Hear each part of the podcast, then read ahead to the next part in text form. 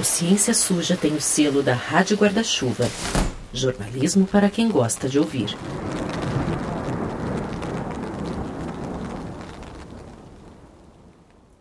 Esse episódio foi produzido com o apoio do programa Disarming Disinformation, do International Center for Journalists, o ICFJ, e financiado pelo Instituto Serra Pilheira. O Disarming Disinformation é um esforço global de três anos com financiamento principal do Scripps Howard Fund. O Ciência Suja também tem um apoio para todo 2023 do Instituto Serra Pilheira, que promove a ciência e a divulgação científica no Brasil. Quem ouve o podcast sabe que um dos hobbies do pessoal aqui do Ciência Suja é acompanhar grupos de WhatsApp e Telegram que promovem pseudociências. Eu, por exemplo, estou num grupo de WhatsApp chamado Fosfoetanolamina, e outro dia pipocou uma mensagem interessante ali.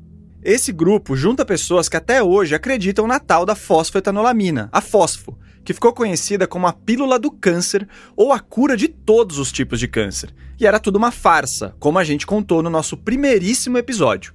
Bom, esse grupo tá sempre cheio de gente mandando mensagem e eu fico acompanhando mais para ficar de olho mesmo. Mas o que me chamou a atenção nesse dia é que a mensagem levava para uma entrevista em vídeo com um cara chamado Lair Ribeiro. Talvez você já tenha ouvido falar dele, e a gente estava justamente investigando o Lair. Em todos os lugares do mundo onde predomina a dieta do coco na culinária, você não tem obesidade. As pessoas são todas magras por exemplo, as ilhas do Pacífico, onde predomina a culinária do coco, todo mundo é magro, não tem obesidade. Não tem AIDS também. São mais saudáveis, né? É, não tem AIDS. Tem HIV, mas não tem AIDS. Esse vídeo é de 2016 e o Lair Ribeiro dava a entender aí que o óleo de coco evita a AIDS. Ele também falou que você pode tomar óleo de coco para não pegar candidíase e também para substituir o filtro solar. Aliás, protetor faz mal, viu? Segundo ele. Claro que nada disso tem embasamento científico. Mas lembra que esse vídeo estava sendo compartilhado no grupo fosfoetanolamina. Então o que, que isso tem a ver com a pílula do câncer? Então, diretamente, nada. Mas o Lair fala muito sobre supostas curas para o câncer. Esse vídeo, inclusive, está com o título Tudo sobre o Câncer. Nesse grupo da fosfetanolamina do WhatsApp, haviam 152 menções diretas ao Lair até o dia 5 de julho. São vídeos, recomendações, frases de efeito. E uma coisa que faz ele ser tão popular nesse grupo, mesmo sem falar da fósforo, é que uma turma que está ali é super suscetível a terapias alternativas. E o Lair defende várias dessas terapias vitamina tal para curar problema X, óleo contra problema Y, banheira de sal grosso para o problema Z. O Lair está há décadas no mercado, vendendo cursos, livros, palestras. Seus conteúdos e ideias se espalharam entre a população e serviram de combustível para desinformadores. Sabe o Médicos pela Vida, o MPV, o grupo antivacina que a gente abordou no primeiro episódio dessa temporada aqui? Então, numa live deles, um terapeuta holístico falou isso aqui.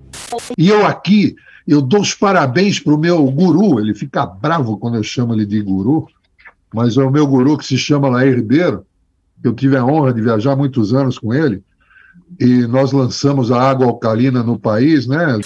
No site do Lair, você encontra artigos associando a cannabis medicinal a melhoras contra o Alzheimer, e a gente já falou sobre isso no episódio passado.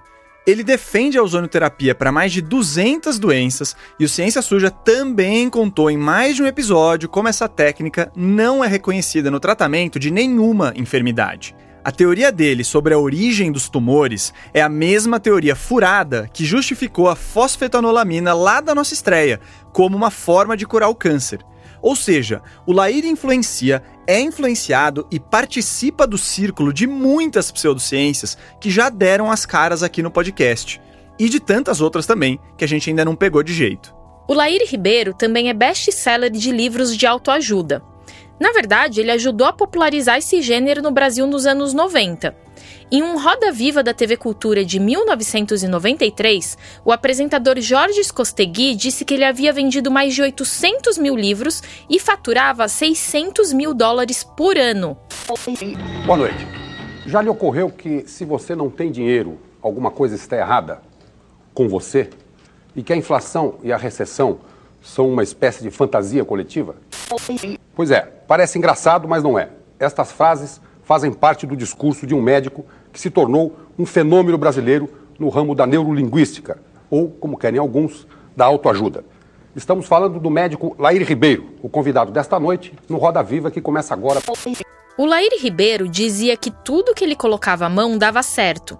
Era uma questão de pensar positivo, de focar no sim e não no não. Essas coisas que estão super na moda hoje com esses papos de programação neurolinguística, de energias quânticas que trazem dinheiro e que também não tem nada de ciência. Mas parece que não foi só o pensamento positivo que transformou Lair Ribeiro em um case de sucesso. A verdade é que o currículo dele esconde inconsistências, para usar um eufemismo aqui.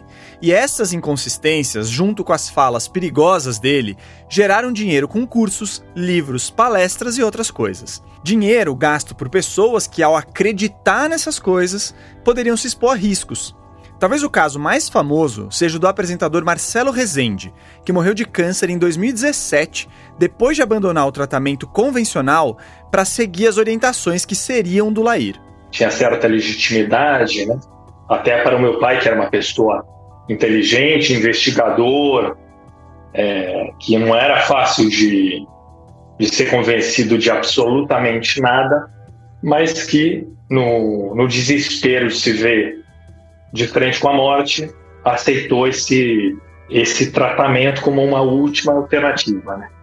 Mas a minha opinião é que, que tomara ninguém caia nas mãos do Laire Ribeiro novamente. Nesse episódio, a gente vai mergulhar na biografia de um cara que é visto como referência por muitos picaretas e também como o pai de várias promessas perigosas que escutamos no Brasil. Depois de três temporadas, chega a hora de falar do Rei Lair. Eu sou o Telro Preste. E eu sou Thaís Manarini. E esse é o último episódio da terceira temporada do Ciência Suja, o podcast que mostra que em crimes contra a ciência, as vítimas somos todos nós.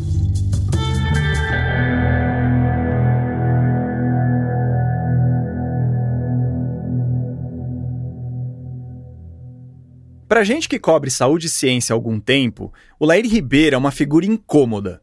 Não é que ele fica atazanando repórter, nada disso. Ninguém aqui nunca falou com ele. Inclusive, é bom avisar logo de cara que a gente tentou falar com o Lair para esse episódio, a gente chegou a conversar com a secretária dele, mas ele não nos atendeu. A gente também mandou um e-mail com perguntas sobre os pontos que vamos falar nesse episódio e não tivemos resposta. Mas é isso aí. O Lair não é uma pedra no sapato de quem cobre saúde por ficar telefonando na redação ou perseguindo repórter. O que incomoda, na verdade, é que depois de várias matérias que dão um trabalhão para fazer e nas mais diferentes áreas da saúde, direto vem comentário nas redes sociais ou por e-mail de fãs dele, falando coisas como: "Ai, mas o Dr. Lair diz isso" ou "O Dr. Lair diz aquilo". O Lair Ribeiro está sempre na contramão dos consensos científicos, e as coisas que ele fala fazem a audiência ficar resistente para conteúdos fundamentados. A gente sua para trazer informações de qualidade que possam ajudar a vida das pessoas, e conteúdos como o do Lair jogam parte desse esforço no ralo. Então, a verdade é que a gente já pensava nesse episódio desde que o Ciência Suja era só um projeto ainda sem nome. O, o Lair dá para dizer que ele é um muso inspirador desse projeto. É, e a chance de tocar essa biografia veio através de uma bolsa do projeto Disarming Disinformation, que promove investigações jornalísticas que revelam os financiadores e as motivações por trás da desinformação, é uma bolsa do ICFJ, como a gente falou.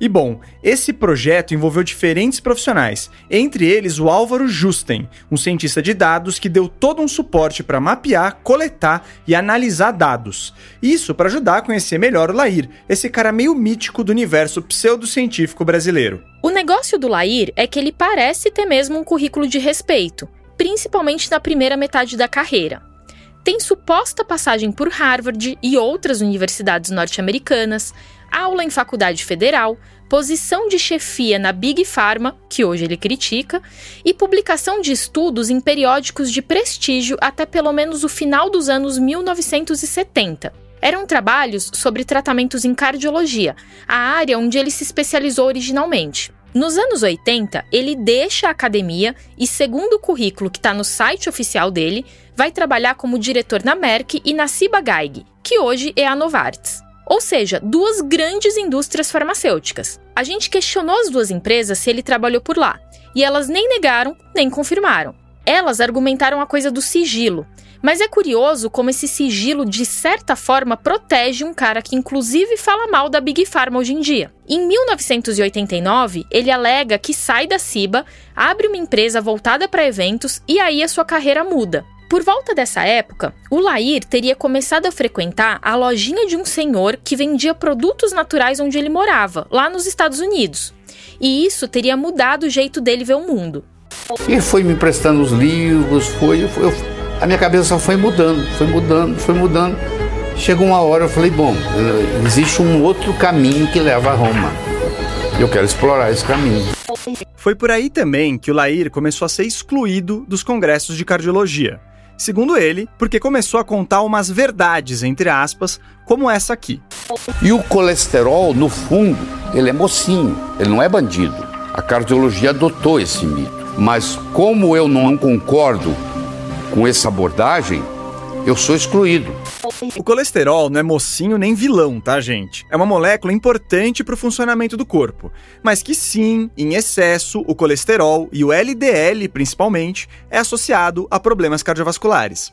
Na mesma época, o Lair mergulhou fundo na história da programação neurolinguística, ou PNL. Entre 1986 e 1990, ele fez cursos de PNL lá nos Estados Unidos. Para quem não está familiarizado, a PNL surgiu nos anos 70 como uma espécie de linguagem de programação, tipo essas de computador, só que para o cérebro. Em resumo, a PNL defende que você consegue reprogramar sua mente para ter sucesso, reproduzindo o modo de falar e de agir de pessoas que já são bem-sucedidas. Ou seja, você quer ficar rico? Então começa a usar o coletinho de Faria Limer, a falar que nem executivo, essas coisas, sabe? Que o dinheiro vem. Confia. Ouve só um trechinho matador de uma matéria do Carlos Orsi para a revista Questão de Ciência sobre o assunto. Em seu livro Language Myths, Mysteries and Magic, Stousnau elabora: a PNL não aparece em livros-textos de psicologia. Nunca teve impacto sério na academia. Se suas teorias estivessem corretas, Bandler e Grinder teriam feito algumas descobertas notáveis com grandes implicações para a psicologia humana, mas esqueceram de uma parte do processo científico, avaliação empírica. Em outras palavras, tiveram um monte de ideias que até pareciam legais, só esqueceram de ver se correspondiam à realidade. E a verdade é que não correspondem. Mesmo sendo uma furada do ponto de vista científico, a PNL surfou na onda da autoajuda, que fez muitos gurus ganharem dinheiro nos anos 90. Então Lair decidiu difundir isso por aqui, e aí ele virou um fenômeno mesmo, com direito a ser capa da revista Exame em 1993 e a ser entrevistado naquele Roda Viva que a gente falou antes. Ouve só mais um trecho da apresentação do Lair no Roda Viva. Grandes organizações, inclusive multinacionais, têm procurado sua assessoria para melhorar o trabalho de seus executivos e o faturamento da empresa. Nós vamos saber qual é o segredo do sucesso do Dr. Lair Ribeiro hoje. Nessa época, ele dava consultoria para grandes empresas, como a Perdigão. Sabe esses coaches que a gente vê hoje em dia, que falam que para ficar rico basta querer? Ou que emagrecer é só uma questão de força de vontade? Pois é, o Lair Ribeiro é tipo o patrono da versão brasileira desse discurso. Ainda em 1993, ele lança sua grande obra O Sucesso Não Ocorre Por Acaso, que o Theo leu para ter noção do tamanho do buraco. É, eu não gosto muito de livro de autoajuda e é um livro do Lair, né? Então foi um pouco sofrido. Mas vamos lá. O Lair intercala capítulos em que ele apresenta suas teses com os outros mini capítulos mais de inspiração. Só que o crítico mesmo é que o Lair direto recorre a supostos estudos ou ditos fatos científicos para justificar suas estratégias. A própria premissa do livro é questionável. Escuta isso aqui, só para você ter uma ideia. Um exemplo simples como esse pode nos ensinar que sempre é possível melhorar na vida, não importa quão bem sucedido você seja. Nós não usamos sequer 5% da nossa capacidade cerebral. Aí ele se enrola um pouco, menciona o Einstein e retoma o fio da meada. Se estamos usando somente 3 a 4% de nossa capacidade mental, basta usar um pouco mais dos recursos que temos para conseguirmos alcançar ou ultrapassar a inteligência de quem nasceu com maior potencialidade. Esta é a diferença, entre aspas, que faz a diferença.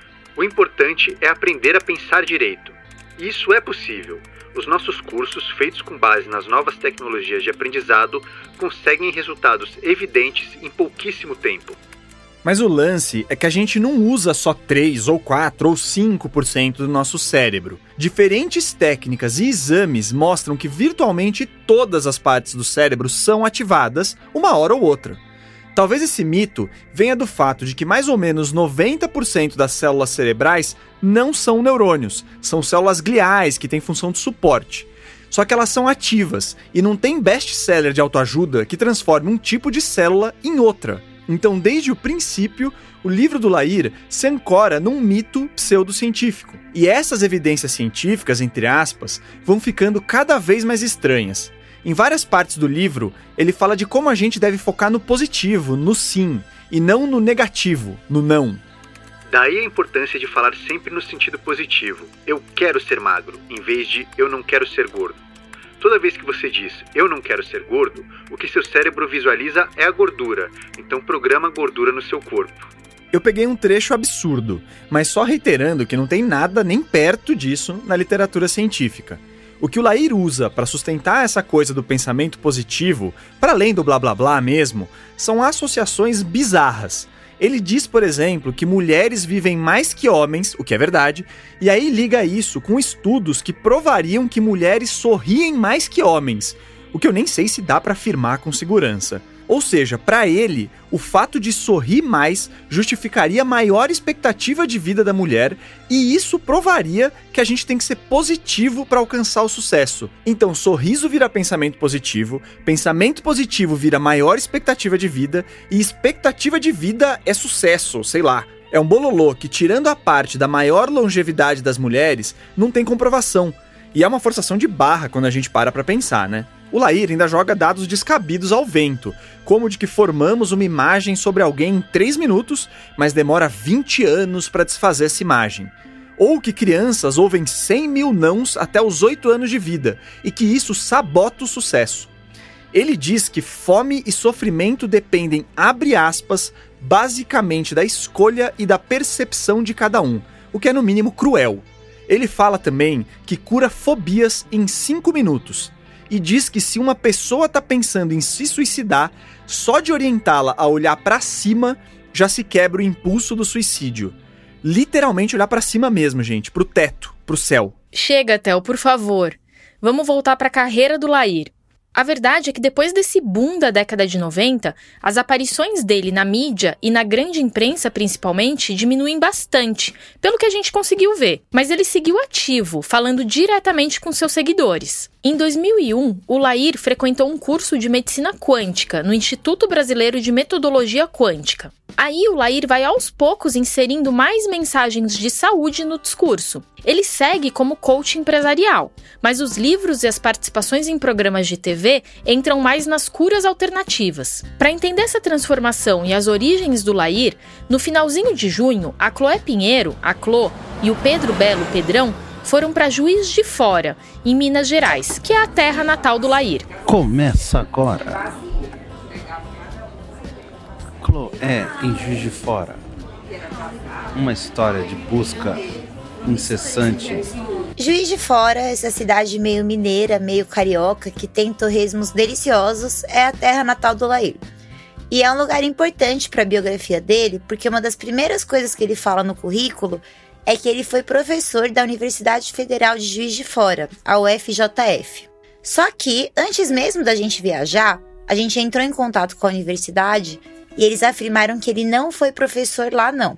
Só foi aluno mesmo. Então, o plano dessa viagem era tentar pegar mais informações e conversar com pessoas que tinham convivido com ele nesse tempo, para saber como ele era, enfim, tentar descobrir alguma coisa. Mas foi difícil pra caramba. A gente fez muita ligação, foi em vários lugares, mas no fim das contas a gente encontrou pouca gente disposta a falar sobre o Lair. Né não, Pedro? Pois é, a maluca da Chloé, grávida de 14 semanas e no meio de uma mudança, achou que seria uma boa passar três dias da semana mais fria do ano, batendo perna numa cidade a 8 horas de São Paulo, atrás de informações que pudessem ajudar a gente a montar esse quebra-cabeça que é a vida do Lair Ribeiro. Eu topei, porque eu me amarro numa furada. Então a gente passou nosso primeiro dia buscando pistas em três lugares: a Biblioteca Municipal, Murilo Mendes, que tem esse nome porque o poeta modernista Murilo Mendes nasceu lá, em Juiz de Fora, a prefeitura, que não rendeu lá muita coisa, e a Funalfa, a Fundação Cultural Armando Ferreira Lage, que também, infelizmente, não deu em nada. É normal no jornalismo, quando a gente se propõe a sujar os sapatos, que nem costumam falar na faculdade, que muitas das idas e vindas nossas não deem muita coisa mesmo. É um pouco frustrante, mas ok, faz parte. Ainda assim é importante ir pra rua e conversar com as pessoas, como faziam os antigos astecas. Mas o que eu achei triste, e acho que a Chloe concorda comigo, foi a situação de descaso com a memória e a história dos lugares. Sim, isso foi meio bizarro. Na nossa primeira parada na biblioteca, a pessoa que cuidava dos arquivos dos jornais da cidade tinha se aposentado e ela fazia de vez em quando um trabalho lá como voluntária. E nesse dia ela estava viajando. Então, assim, não tinha ninguém que pudesse orientar ou acompanhar a gente nessa pesquisa. A gente ficou meio impressionado, porque era como se a memória toda da cidade dependesse de uma pessoa só que estava trabalhando de favor, basicamente. Aí, na hora que a gente estava saindo da biblioteca, a recepcionista chamou a gente de volta e falou que talvez tivessem alguns arquivos de jornais num outro piso e que a gente podia dar uma olhada lá. E tinha mesmo. A gente foi bem recebido lá por uma bibliotecária super simpática que mostrou uns pacotes de um jornal chamado Diário Regional. Esse é um veículo da família Aragão, que também era dona de uma TV chamada TV Educativa. Os Aragão eram uma família poderosa da mídia de Juiz de Fora e eles deram bastante espaço pro Lair nos anos 2000. Parece que eles eram meio amigos do Lair. A gente ficou por lá umas duas horinhas, dando uma fuçada, e a gente achou algumas colunas de saúde e bem-estar do Lair ali de 2017. Elas saíam aos domingos. Os temas ainda bem ligados à autoajuda e sucesso profissional. Vou destacar alguns títulos. Feedback, uma ferramenta para quem busca o sucesso. Os quadrantes da vida e ginástica cerebral. Você pratica? No segundo dia, a gente se enfiou no Arquivo Geral da Universidade Federal de Juiz de Fora, onde o Laís se formou em 1972. Falando assim, parece que a gente ficou enfurnado entre estantes e aqueles gabinetes de latão cheios de documentos, na penumbra. Mas não, era uma salinha de estudos com luz branca mesmo e a gente falava o que precisava para uma moça muito solista. Aliás, Minas Gerais, meu máximo respeito sempre. E ela trazia o que a gente precisava.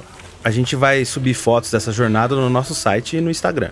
A gente pediu os registros acadêmicos do período entre 1968 e 1972, os anos que o Lair cursou medicina por lá. E assim, apesar de uma certa bagunça, a gente até que encontrou bastante coisa. E deu para confirmar pelo menos duas informações que a gente já tinha. A primeira é que ele era bom aluno mesmo. Ele tinha boas notas, muito boas mesmo, e ficava ali sempre entre os melhores da classe em todas as matérias nos primeiros períodos da faculdade.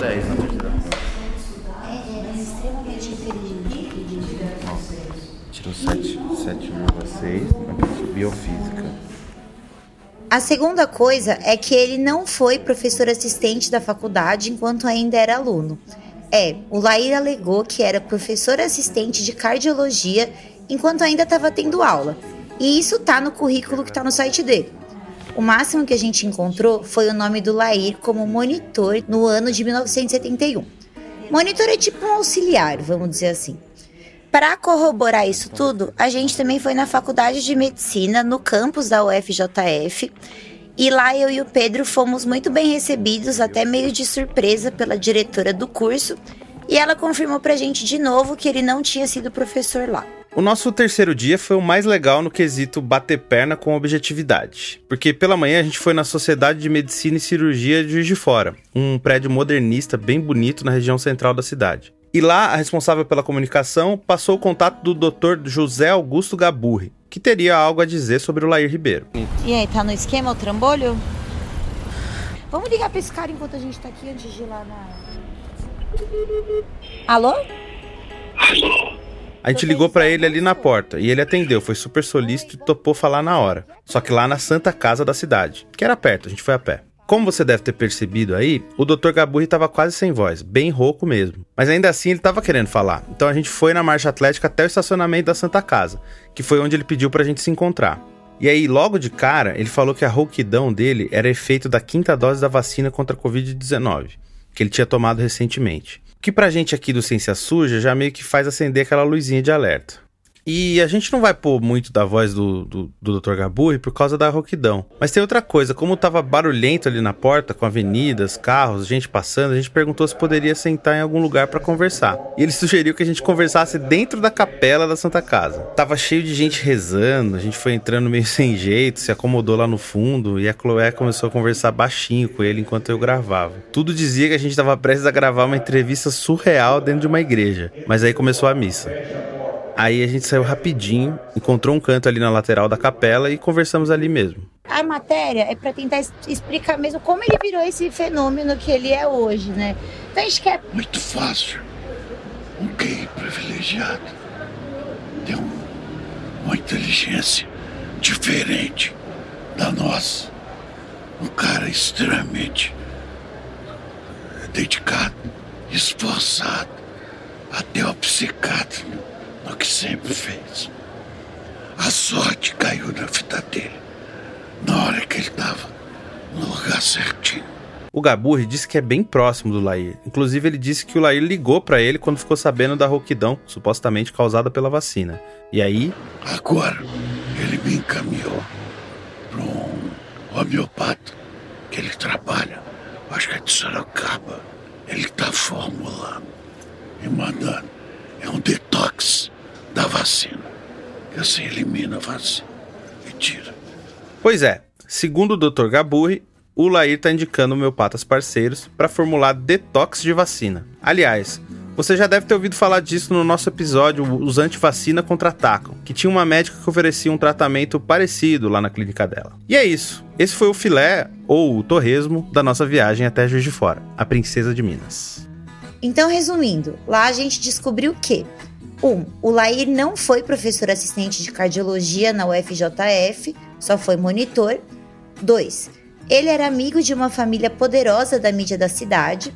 Por volta de 2005, começou a participar de programas de TV já falando mais de saúde e ganhou uma coluna no jornal local da mesma família em 2017. 3. Parece que ele recomenda para os amigos um médico do interior de São Paulo que prescreveria detox de vacina com homeopatia.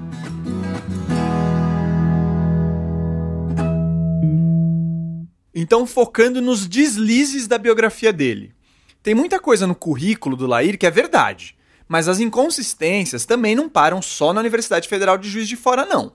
A gente pegou mais algumas aí. E quando eu digo a gente, eu digo a gente mesmo aqui do podcast e a jornalista Natasha Meadow, que está nos Estados Unidos e ajudou com a apuração, já que o Lair viveu muito tempo por lá. Nas palavras do próprio Lair, que ele usa como abertura do currículo e como mini bio sempre que pode, ele viveu 17 anos nos Estados Unidos e trabalhou em três universidades americanas: a Harvard Medical School, a Baylor College of Medicine e a Thomas Jefferson University. Só que duas dessas três credenciais não conferem, ou pelo menos não do jeito que ele anuncia. A gente falou por e-mail com a Baylor College of Medicine e, segundo a vice-presidente de comunicações, ele nunca foi fellow, que seria uma espécie de pesquisador, né, por lá. E entrando em contato com a Harvard Medical School, nós fomos informados pela assessoria de imprensa que não tem nenhum registro do Lair Ribeiro nas bases de dados deles.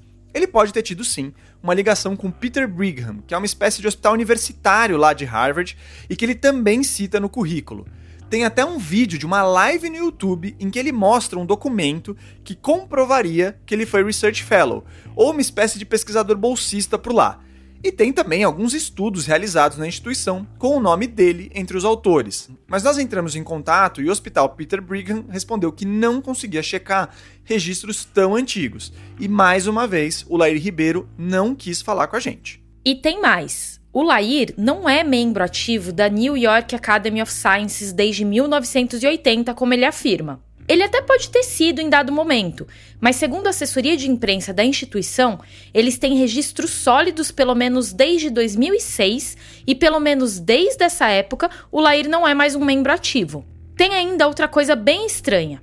Ele diz ter sido cardiologista no Hospital Procardíaco entre 1964 e 1966, isso antes de ele ter entrado na Faculdade de Medicina de Juiz de Fora em 1968. Ao mesmo tempo, ele colocou no currículo que trabalhava num banco em Teófilo Otoni, cidade no nordeste de Minas Gerais. Bom, a gente não descobriu como e se um então jovem de 19 anos conseguiu atuar ao mesmo tempo como cardiologista e bancário, porque a gente não encontrou sinal de hospital com esse nome em Teófilo Otoni.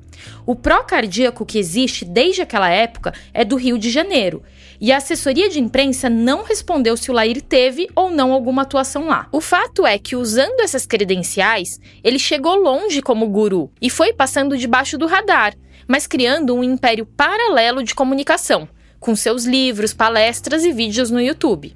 Até que em 2017 ele voltou à grande imprensa.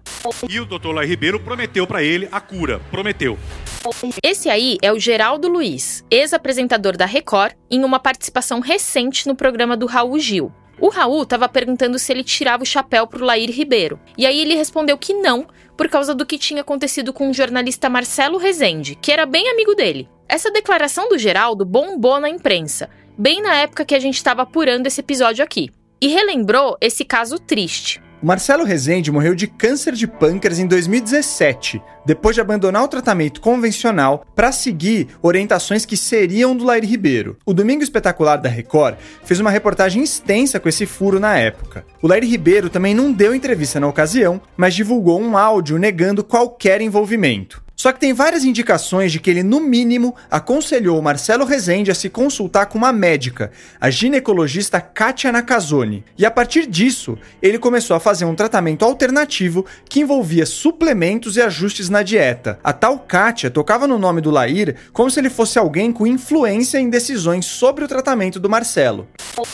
Agora consigo soltar ela na quarta e na sexta de manhã. Eu tô aqui conversando com o Laí para ver se dá para soltar na sexta. Esse áudio também tá na matéria da Record, que mostra ainda fotos do Marcelo Rezende e do Lair se encontrando. A gente tentou falar com o Geraldo Luiz, mas acabou não rolando. Quem topou falar foi o Diego, o filho do Marcelo Rezende, e a Luciana Lacerda, namorada dele na época. Foi o Diego, aliás, que você ouviu lá no começo do episódio. Quando o pai dele adoeceu, ele vinha para o Brasil a cada 15 dias. Na nossa conversa, o Diego confirmou boa parte das afirmações da reportagem da Record. E também não posso dizer se essa pessoa trabalhava diretamente com o Lairi Ribeiro ou se era independente do Lairi Ribeiro. Mas sim posso dizer que o Lairi Ribeiro acompanhou o tratamento, é, em, a doutora Kátia estava no dia a dia. O Laí Ribeiro conversava. As terapias, entre aspas, custavam caro. Se eu não me engano, ele deve, deve ter gastado em volta dos 350 mil reais ao todo no tratamento, tratamento que durou uns quatro meses. Só que mesmo com tanto investimento, depois de alguns meses o estado de saúde do Marcelo Rezende se deteriorou muito. E vale dizer que isso talvez tivesse acontecido mesmo seguindo aquele esquema convencional. Mas o Diego ficou com uma frase na cabeça que ele ouviu muito nesse período. Então a doutora Kátia, que eu ouvi dela várias vezes essa frase, a frase era: a piora é o caminho da melhora. Ou a piora é o caminho para a melhora. Essa era a frase. Meu pai, não contente só com essa frase, que ele vivia no corpo dele as consequências da doença e de um tratamento que não funcionava. Quando chegava lá numa situação extrema de sofrimento, de não ver respostas, ele ligava para o Laí Ribeiro, que era quem acalmava ele. Agora você vai ouvir a Luciana, que era a namorada do Marcelo, como a gente disse antes. Aí a Kátia falou que era assim mesmo o processo, e o processo da cura era assim mesmo, que era ele tinha que passar por isso foi prometida, a cura foi prometida, tá? Nesses momentos de piora, a equipe médica seguia apostando em pseudociências. Ainda lembro ainda que, que o Marcelo estava com a barriga muito inchada, o Marcelo começou a inchar muito, muito, muito, muito inchado. Uhum. Aí eles mandaram botar ele dentro de uma banheira cheia de salmoura. E eu uhum. botei. A banheira com água e sal é uma tática defendida pelo Lair Ribeiro como terapia para quem tem câncer. Isso tem outros vídeos dele, inclusive. E é claro que não funciona. Aí o Diego contou que tentou conversar com o Lair quando viu que o pai só piorava. E ele saiu com uma cara meio constrangedora, a mulher também, meio que não sabia o que dizer. Eu quis trocar uma ideia com ele é, afastado né, do meu pai, a sós com, com o Dr. Lair Ribeiro, e ele fugiu dessa conversa. Né? E aí eu senti que que de alguma forma ele já tinha largado meu pai, né, enquanto paciente.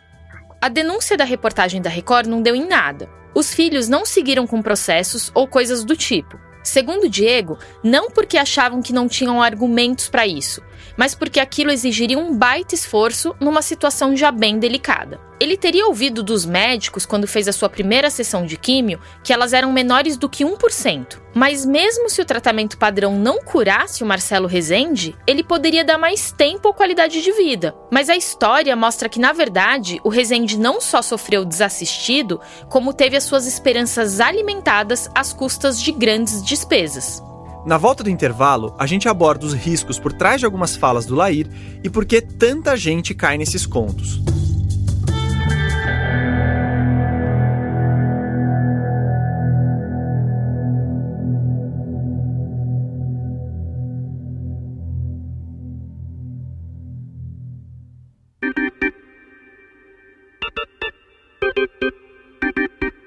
Esse intervalo é para lembrar vocês que o Ciência Suja tem um projeto de financiamento coletivo. A partir de 10 reais, você já pode ajudar a manter nosso projeto. Cada investigação dessas leva tempo e consome dinheiro, e a gente tem contas para pagar, né? Então, se puder, entra no site da Aurelo, procura pela gente e assine um dos nossos planos. Você pode ter acesso a conteúdos exclusivos, newsletters, brindes, sorteios de livros. E aproveitando, um abraço mais que especial para Maurício Terra, para Mariana Ferreira, Tereza Gonçalves, André Lemos, Paulo Barbosa, Rômulo Neves, Valéria de Almeida, Patrícia Maria e todos os outros apoiadores do plano Paladinos da Ciência, que a gente já citou em episódios anteriores. O Ciência Suja também integra a Rádio Guarda-Chuva, que reúne diferentes podcasts jornalísticos. Entre eles tem o incrível Pauta Pública, que é da agência pública e traz entrevistas com jornalistas sobre reportagens e temas que ajudam a explicar o Brasil. Vale a pena ouvir.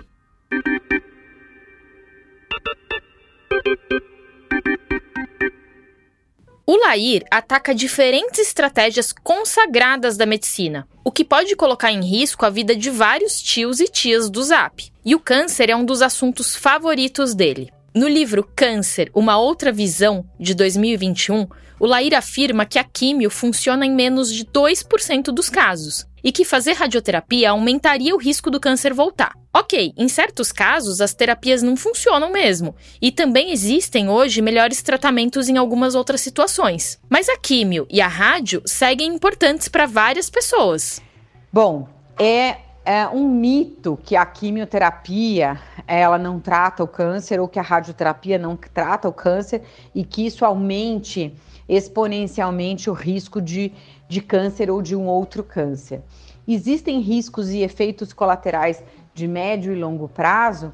Sim, mas eles são irrisórios, muito pequenos, frente ao grande benefício do avanço das novas drogas quimioterápicas, das novas tecnologias uh, de radioterapia. Essa aí é a Mariana Lalone, oncologista do grupo Oncoclínicas, que analisou alguns materiais que a gente enviou desse livro do Lair. Essas terapias convencionais são atacadas pelo Lair para justificar as abordagens alternativas. Nesse livro, entram na lista de recomendações tratamentos homeopáticos, ozonioterapia e a dieta cetogênica, que é um plano alimentar com bem pouco carboidrato e muita gordura. E nesse papo da dieta cetogênica tem mais um caso de distorção da ciência. O Lair diz que as células tumorais se alimentam de glicose, que está nos carboidratos, o que não é mentira.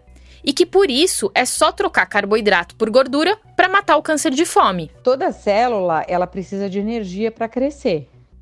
E a célula do câncer também, ela precisa de energia para crescer, né? Ela precisa de, de glicose. Mas assim, toda célula do nosso corpo inclusive as células doentes, as células cancerosas, elas vão buscar energia, seja da dieta que a gente come, seja destruindo, por exemplo, o músculo. Então, não é uma dieta com privação de carboidrato que vai tratar o câncer e fazer essa célula morrer ou controlar a doença. Então, isso é, é um mito né? E não é só no tratamento do câncer que o Laír escorrega na curva.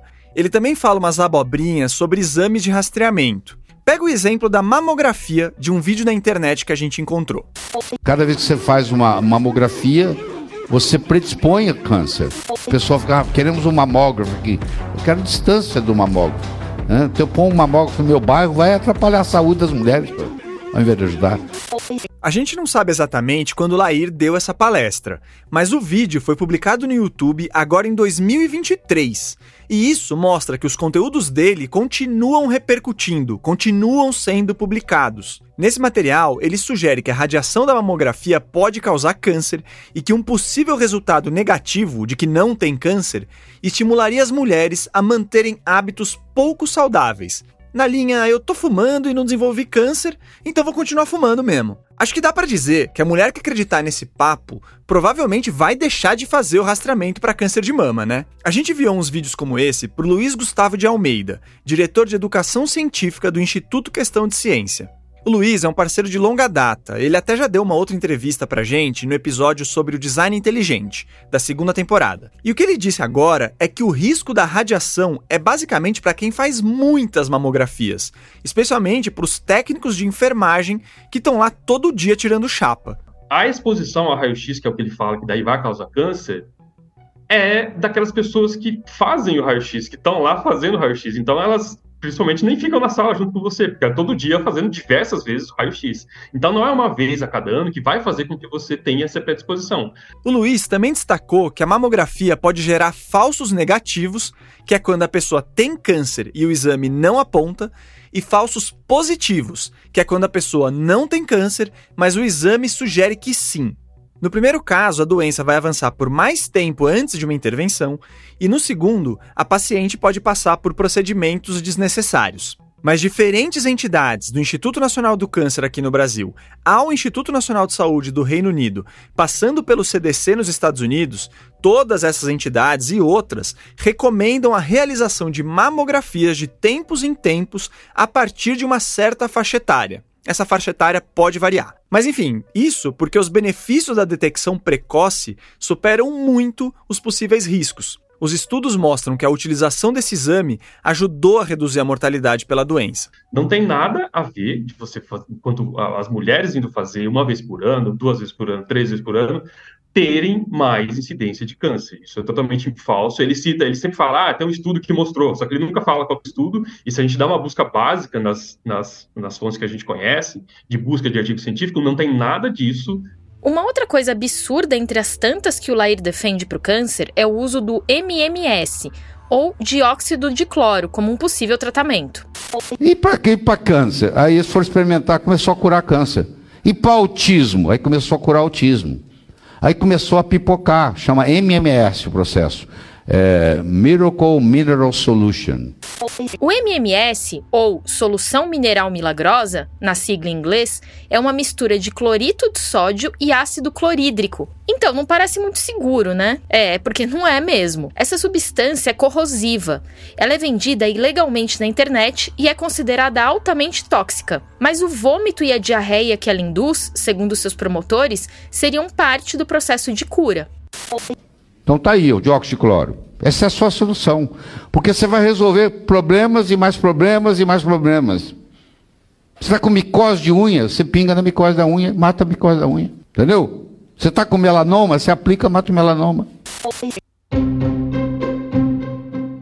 Somando diferentes redes sociais, o Lair Ribeiro tem 4 milhões e 200 mil seguidores. Só no canal oficial do Lair Fora todos os outros que replicam trechos, os vídeos dele têm mais de 36 milhões de visualizações. E esse fã-clube é engajado. No vídeo do YouTube, com o trecho daquela participação do Geraldo Luiz no Raul Gil, o que não falta é comentário defendendo Lair Ribeiro. Lá em Juiz de Fora, o Pedrão e a Cloé ouviram vários relatos de pessoas que viraram discípulos informais do Lair e que diziam que a vida tinha mudado por causa dele. O Lair é visto por esse pessoal como uma pessoa carismática, de métodos revolucionários, com uma pegada meio catártica. Por exemplo, nos anos 90 e 2000, ele tinha um curso disputado chamado Sintonia. Olá, tudo bem? Eu estou aqui hoje para conversar com você sobre um curso chamado Sintonia. Já ouviu falar? A proposta era promover desenvolvimento profissional e pessoal para a pessoa atingir um estado de excelência. As pessoas pagavam por um final de semana de treinamento motivacional num hotel. E era muito mais do que uma palestra motivacional, segundo os relatos. Chegava a um nível quase de seita. Ele te ensina a nascer de novo. Tem uma cerimônia, uma sessão no início, que no final dos nove minutos de taquipneia, você está em posição fetal, choramingando, chupando um dedo. Esse aí é o Gaburri, o médico amigo do Lair que a gente encontrou em Juiz de Fora.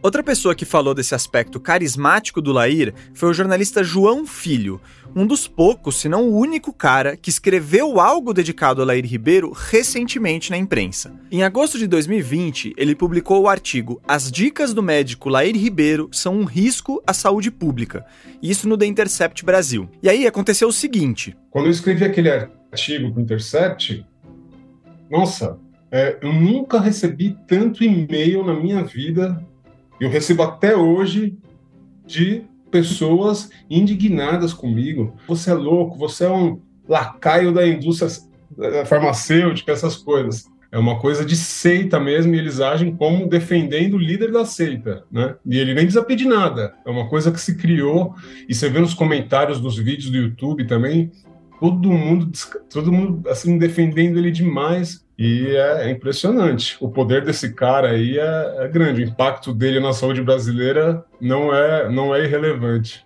Então o Lair não é só mais um cara da dita medicina alternativa, ou mesmo um outsider. O João Filho, aliás, escreveu esse artigo porque estava inconformado com o que via na própria família. Eu tive a experiência da minha família que, que nossa, a maioria parece que foi abduzida por ele, sabe? Assim, e minha família acredita nisso, acredita. Então, eles fazem meu pai faz aplicação de ozônio uma vez por semana, até hoje. Não tomou vacina.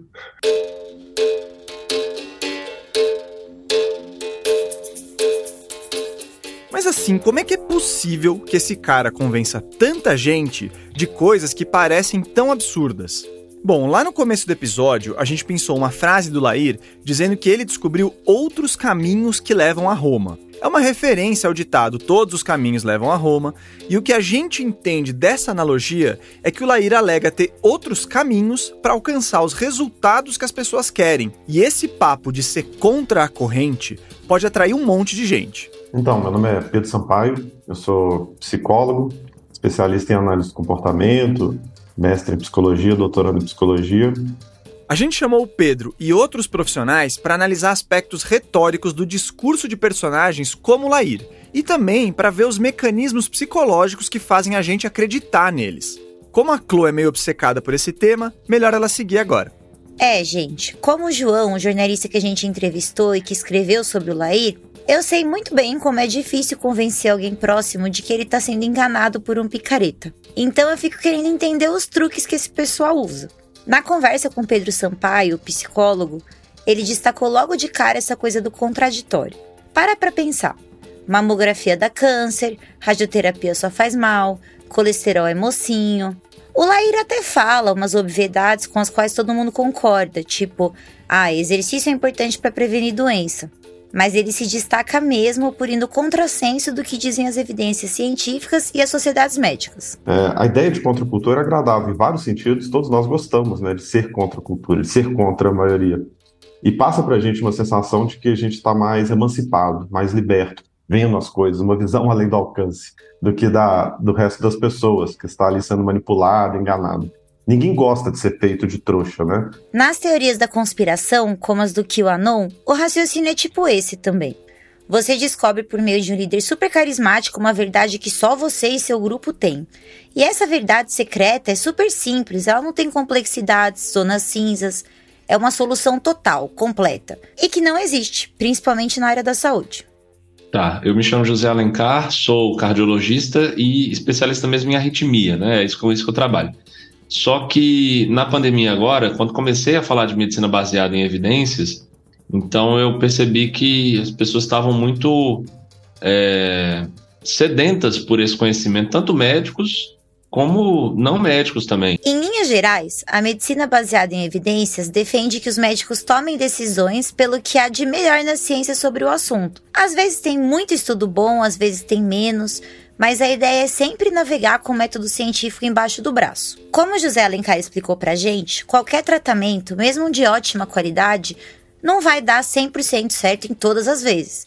É uma questão de probabilidade. Só que é muito mais atraente ouvir o Lair dizendo que esse segredo vai zerar o seu risco de não sei o quê, do que ouvir o José Alencar falando ponderado: olha, faça isso todos os dias para talvez diminuir o seu risco de ter um piripaque daqui a uns anos. Então, os tratamentos são probabilísticos. Não é porque a estatina uh, tem o potencial de evitar AVC e infarto que ela vai evitar AVC e infarto em todos os que usam. Então, todo mundo tem alguma história para contar de alguém que tomou estatina e ainda assim teve um infarto e AVC. E esta pessoa acaba vendo naquele discurso ali uma nova realidade que não é a correta, mais uma vez, né? E tem o lance também de criticar a indústria farmacêutica, que a gente já está cansado de ouvir e de rebater. Mas vamos repetir mais uma vez. Ninguém aqui acha que a indústria farmacêutica é uma entidade imaculada. Pelo contrário. Tem muitos casos, alguns até abordados aqui no podcast, em que a Big Pharma operou de maneira antiética em nome dos lucros. Só que isso não anula as boas evidências científicas sobre certos tratamentos que são, sim, produzidos por essa turma. A partir da desconfiança com a indústria farmacêutica, a partir da confiança em produtos naturais, a partir da desconfiança de conspirações que as pessoas querem te manipular, eles utilizam tudo isso para poder ajudar a persuadir. E no caso de doenças, no caso de sofrimento, de tratamento de saúde, eles estão predando a esperança das pessoas, são predadores de esperança. Porque pegam pessoas que estão muito vulneráveis. Esse é o Pedro Sampaio de novo. E por trás disso tudo tem o fato de que essas soluções milagrosas e secretas trazem uma sensação de controle que é muito reconfortante e que a ciência simplesmente não oferece. Quem explicou isso foi o Ronaldo Pilate, um psicólogo social e professor da Universidade de Brasília. O Ronaldo, inclusive, tem um livro excelente sobre o assunto chamado Ciência e Pseudociência no Dia a Dia. Vale a leitura. É, é uma, uma tentativa de afastar o infortúnio, afastar a aleatoriedade do mundo que guia e que determina um monte de coisa que está acontecendo na nossa vida. Daí você pode até pensar, ué, mas tentar controlar mais a própria vida não é uma coisa boa? Por que, que eu preciso aceitar calado tudo que um médico me fala? E realmente, cada vez mais se defende que os pacientes participem ativamente do tratamento e que tragam as suas preferências, contem o que estão sentindo. Só que uma coisa é conversar com um médico, ser protagonista da sua saúde e até pensar positivo para se engajar no tratamento. Outra é acreditar que ao controlar atitudes e pensamentos, você vai evitar uma doença. Ou pior ainda, que se você teve uma doença, a culpa é sua, porque você mentalizou errado. Isso tá para uma mentira com um requinte de crueldade. E o Pilate falou outra coisa importante. Embora a turma do Lair critique a ciência mainstream, eles usam a linguagem científica, a linguagem médica, para parecer que são sérios. O hormônio da hibernação chama-se T3 reverso. Uhum. É uma, é uma mudança no hormônio tiroidiano. E não é todo câncer que trabalha com glutamina, não, tá? São os cânceres da linha hematopoética. Você quer saber, por exemplo, se tem muitas publicações sobre ômega 3? Ah lá, tem lá 710 estudos.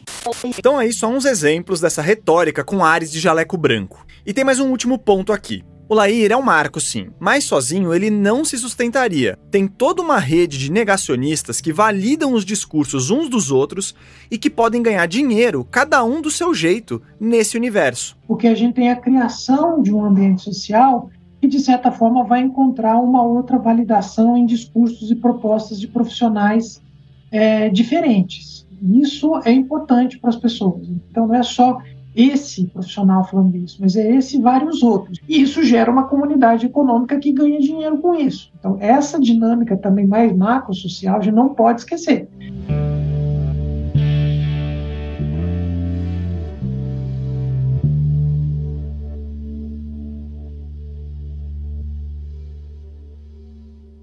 Olha quanta coisa inexplorada você tem aí para ganhar dinheiro.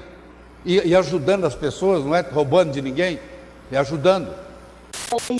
O Lair Ribeiro faz questão de dizer que não vende tratamentos nem dá consultas. Isso está em destaque no site dele, no rodapé dos seus vídeos e é dito com frequência nas redes sociais. E pode ser que o Lair não venda tratamentos e nem cobre para atender pacientes, apesar do caso do Marcelo Rezende sugerir que a coisa não é tão preto no branco assim. Mas isso não quer dizer que ele não ganha dinheiro com as suas ideias. É só lembrar que lá no início dos anos 90, ele ganhava 600 mil dólares ao ano, segundo Roda Viva. Até o Ciência Suja, para criticar o trabalho dele, gastou 165 reais em livros. E tem mais. A pós-graduação que ele dá há alguns anos custa R$ 3.900 ao mês, mais R$ 2.000 de matrícula. E você não paga matrícula para a faculdade, a Uningá do Paraná, e sim com um Pix direto para a conta da esposa dele, que é sócia do Lair em três empresas. E nos locais onde acontecem as aulas dessa pós, às vezes também aparecem estandes de vendas e de alguns produtos, como livros e aparelhos de ozônio, que poderiam ser usados para ozonioterapia. O Lair ainda vende vários cursos avulsos sobre doenças e tratamentos diferentosos, fora que pinga um dinheirinho dos plays nos vídeos do YouTube, né? Como a gente já falou, ele reúne 36 milhões de visualizações só no canal dele. Esse canal publicou 705 vídeos entre maio de 2015 e junho de 2023, o período que a Chloé Pinheiro e o Álvaro Justen analisaram. E lembrando que o Álvaro é aquele cientista de dados que também participou da bolsa que a gente recebeu do ICFJ para essa investigação. Enfim, conta um pouco dessa análise, Chloe. Então, né, o Lair é quase onipresente nessas redes que desinformam sobre saúde. O que a gente fez foi uma raspagem de dados de audiência, não só dele, mas de outros seis canais de dicas de saúde que basicamente usam a imagem do Lair para falar sobre quase tudo. Esses canais têm 3.671 vídeos e o Lair aparece em 2.474 deles. E esses canais têm mais de 2 milhões de assinantes. O Álvaro também criou uma plataforma onde dá para buscar palavras específicas que foram usadas nos vídeos desses canais todos. É, o Álvaro é meio mago dos dados mesmo. E foi graças a esse recurso que vocês ouviram várias das falas do Laíra aqui nesse episódio. Por causa desse trabalho lindão do Álvaro, a gente descobriu outra coisa também.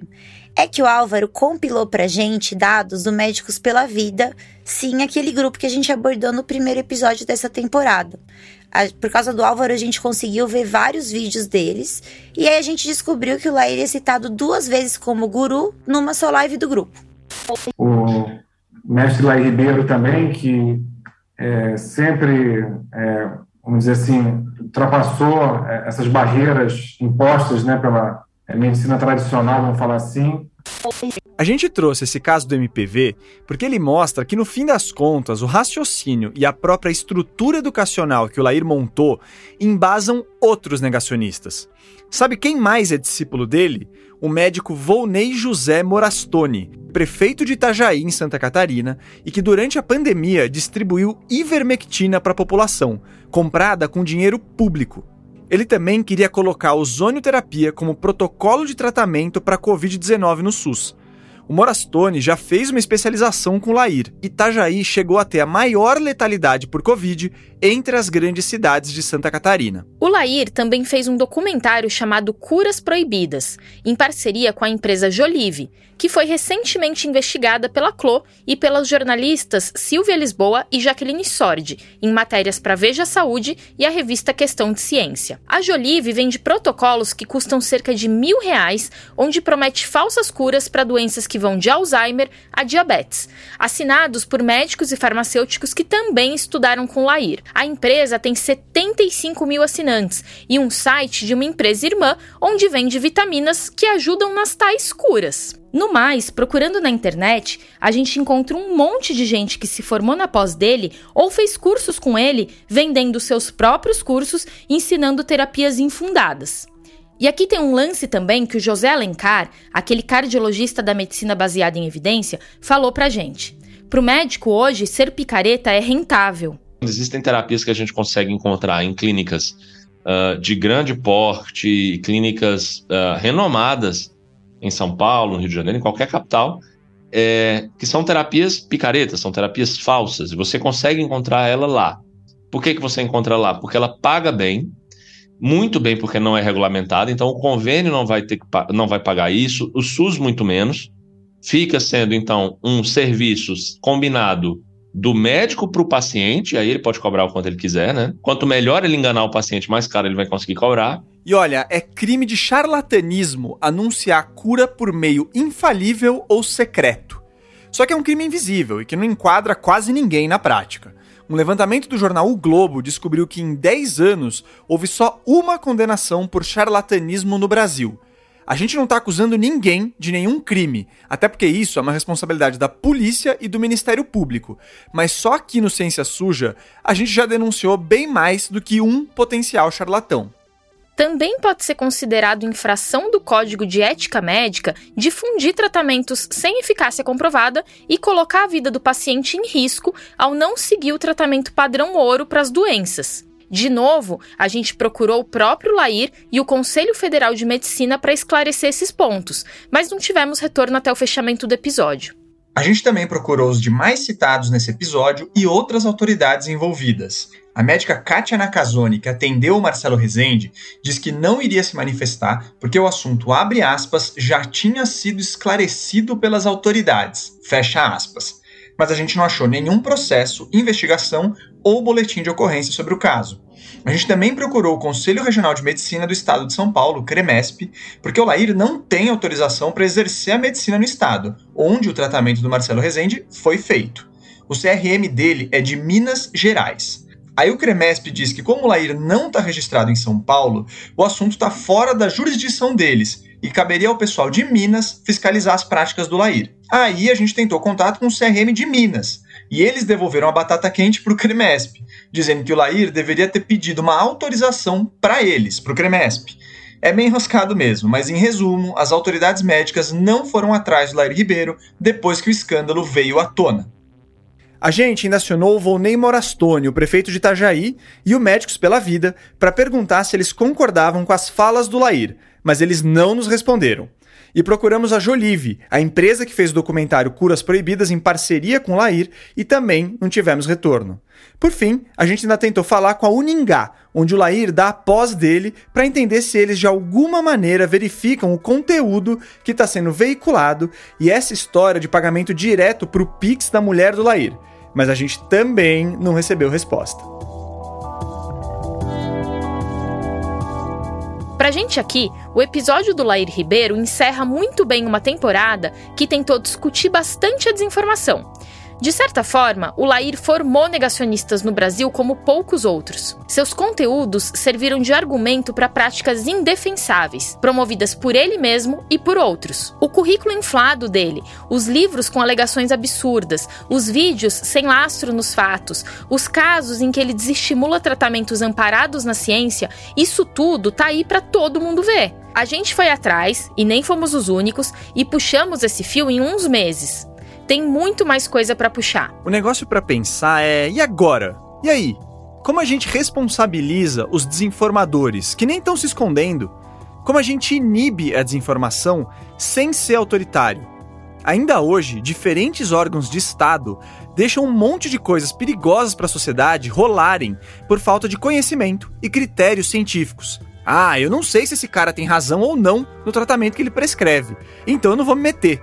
Ah, será que aquecimento global é tudo isso mesmo? Ah, será que essa lei da alienação parental realmente é misógina? Até quando a gente vai continuar imóvel? Como as autoridades podem inserir em seus processos a ciência, com todas suas virtudes, falhas e limitações, para pararem de fugir da raia? É sobre isso que a gente queria refletir e provocar. E o episódio sobre o Lair é instrumental nesse sentido. Se você ficou pistola com a história e quiser espalhar o caso para menos gente cair em pseudociências, ótimo. Mas vai dizer, não seria lindo se, como grupo, como sociedade, a gente começasse também a discutir mais sobre as respostas para essas perguntas que eu fiz agora?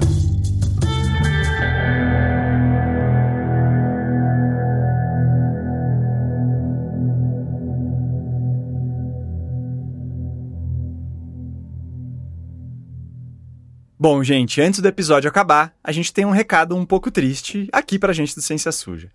A Thaís, uma das fundadoras, a nossa voz da razão, uma editora sem igual de saúde, uma amiga para todos nós aqui, e para mim, pessoalmente, a pessoa mais inspiradora do mundo, o meu amor, vai deixar o Ciência Suja. Thaís, vai lá, fala aí. Calma, gente, eu não morri. Eu só aceitei a proposta para ser editora de saúde do É, e infelizmente esse é meu último episódio, né? E eu vou confessar que lá atrás, quando o Theo viu o edital do Serra Pilheira e começou a rascunhar o que seria o Ciência Sude, que nem tinha esse nome ainda, ele já acionou o Pedrão, o Felipe e eu mesma. É, e a minha resposta inicial foi nem pensar. É, era o auge da pandemia, eu estava simplesmente esgotada por causa do meu trabalho oficial de cobertura de saúde porque um adendo aqui, vocês sabem que o Ciência Suja é nosso projeto paralelo, né? Os boletos não param e todo mundo tem outros empregos. Então, esse trabalho no podcast seria feito fora do expediente regular, como é até hoje, diga-se de passagem. E, mas assim, eu ouvi uma reunião entre eles, entre os meninos. É, e como eu contei para vocês no episódio de Cesárea, que é o meu preferido, fica a dica, eu e o Theo somos um casal. Então, por isso eu continuava a saber sobre o tal do Ciência Suja, mesmo me negando a participar. E aí bateu um estalo, não dava para eu ficar de fora disso aqui. Eu ia me arrepender pelo resto da vida. Fora que no meu dia a dia profissional eu tava vendo o resultado das pseudociências na prática. Era só postar sobre a ineficácia da cloroquina para ver um show de horror. E isso tava até me adoecendo. Eu pensava, meu Deus, mas e a ciência? Então é isso aí. O Ciência Suja ele toca em temas densos, pesados, como esse mesmo que você acabou de escutar. Mas de certa maneira, ele é o nosso respiro também. E agora eu vou seguir como ouvinte desse projeto grandioso e que merece todo o sucesso do mundo. Grava as palminhas. Foi muito bom. muito obrigada.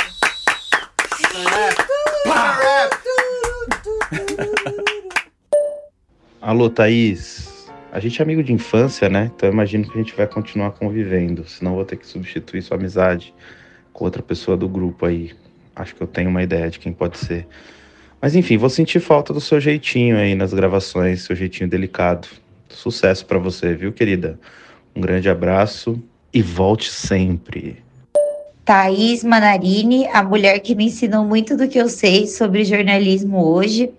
Quem diria que das mesas do Coqueiros e do Varanda a gente já está aqui hoje dividindo um podcast, dividindo as aventuras da maternidade. É, bom, eu fico muito feliz por tudo que a gente já viveu, muito orgulhosa do caminho que você vai trilhar agora, orgulhosa e também um pouco pistola pela sua trairagem, mas tudo bem, faz parte. O melhor de tudo é que você vai estar tá levando bom jornalismo adiante e que a gente vai continuar juntinha sempre. É isso, amiga. Tenho muito orgulho de você e desejo muito sucesso. E saiba que você o ciência suja com a sua decisão. E é isso. Um beijo. Opa, calma, Chloé, vai ficar tudo bem. A gente vai sobreviver sem a Thaís. É, Tita, queria dizer que vou, vou sentir falta da, das nossas risadas, das nossas brincadeiras, de ter alguém para dividir a função de voz da razão do podcast e, claro, de fazer muito bullying com o Theo durante as gravações.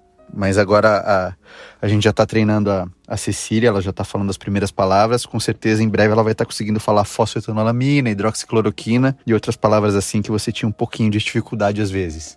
E por fim, espero que a sua mãe não deixe de fazer bolo e café pra gente só porque você deixou o podcast e que você não pare de comprar café da manhã nos dias de gravação, que afinal de contas a gente vai continuar se vendo já que a gente grava o podcast na casa de vocês. Te desejo toda a sorte do mundo nessa sua nova jornada e eu acho que eu falo em nome de todos aqui quando eu digo que as portas estão sempre abertas para você no Ciência Suja. Bom, e para a gente não entrar nos créditos chorando, que fique também nossos votos de alegria para a futura mamãe Chloé. A próxima geração de Ciência Suja vem forte. Tem a cria da Chlo e a Ceci, a minha filha, e da Thaís.